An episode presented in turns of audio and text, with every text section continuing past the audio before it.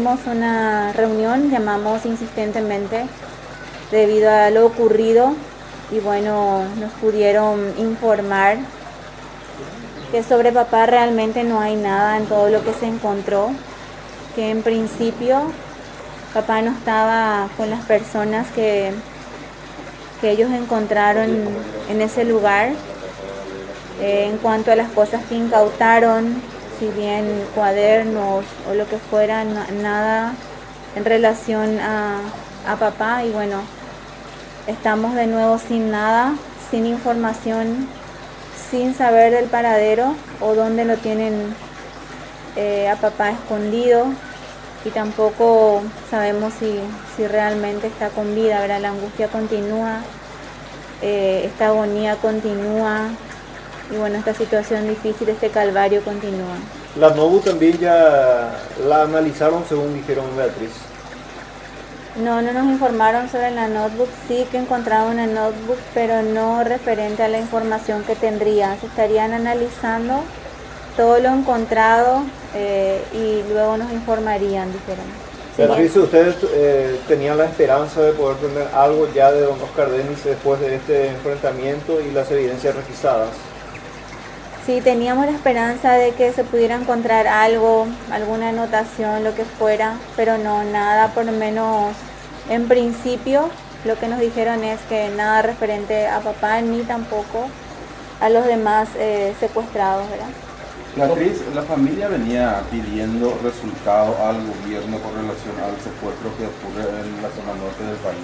Esto sería eh, cómo eh, la familia en este caso, ¿qué, respuesta están dando con esta acción que se ha tomado este fin de semana?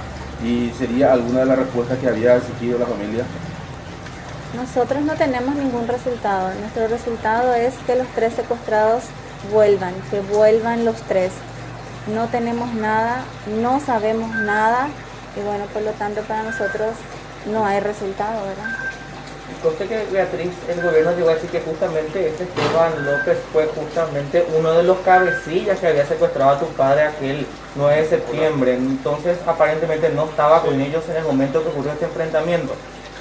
Es lo que nos dijeron. Eh, si bien se dio una lista de nombres de las personas que tendrían secuestrado a papá, ¿verdad? Entre ellos figuraba Marín.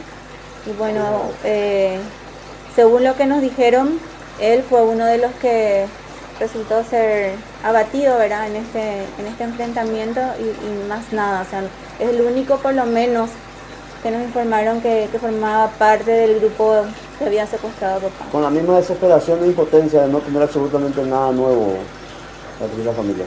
Con la misma desesperación e impotencia, exactamente.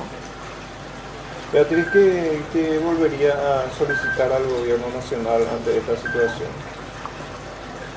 Que no dejen esto, que continúen buscando, redoblen esfuerzos, eh, que no dejen por más de que esto haya ocurrido, que sigan buscando y que sigan insistiendo en encontrar a todos, a, todos los secuestrados.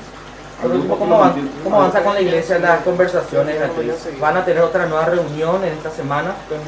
Continuamos hablando, de hecho ayer después de la misa tuvimos una conversación informal con el obispo y sí seguiremos en eso, es una alternativa más para saber, sobre todo tener esa prueba de vida nosotras que tanto queremos saber de papá y, bueno, sobre todo que, pueda volver lo antes posible, igual que los demás secuestrados. Muchas gracias. ¿algo nuevo pedido para el grupo que lo tienen secuestrado a su padre? Que respeten su vida, eso les suplicamos, que lo cuiden, que la salud está en manos de ellos, que lo cuiden y respeten su vida. Eso sobre todo. Bien, no, bien.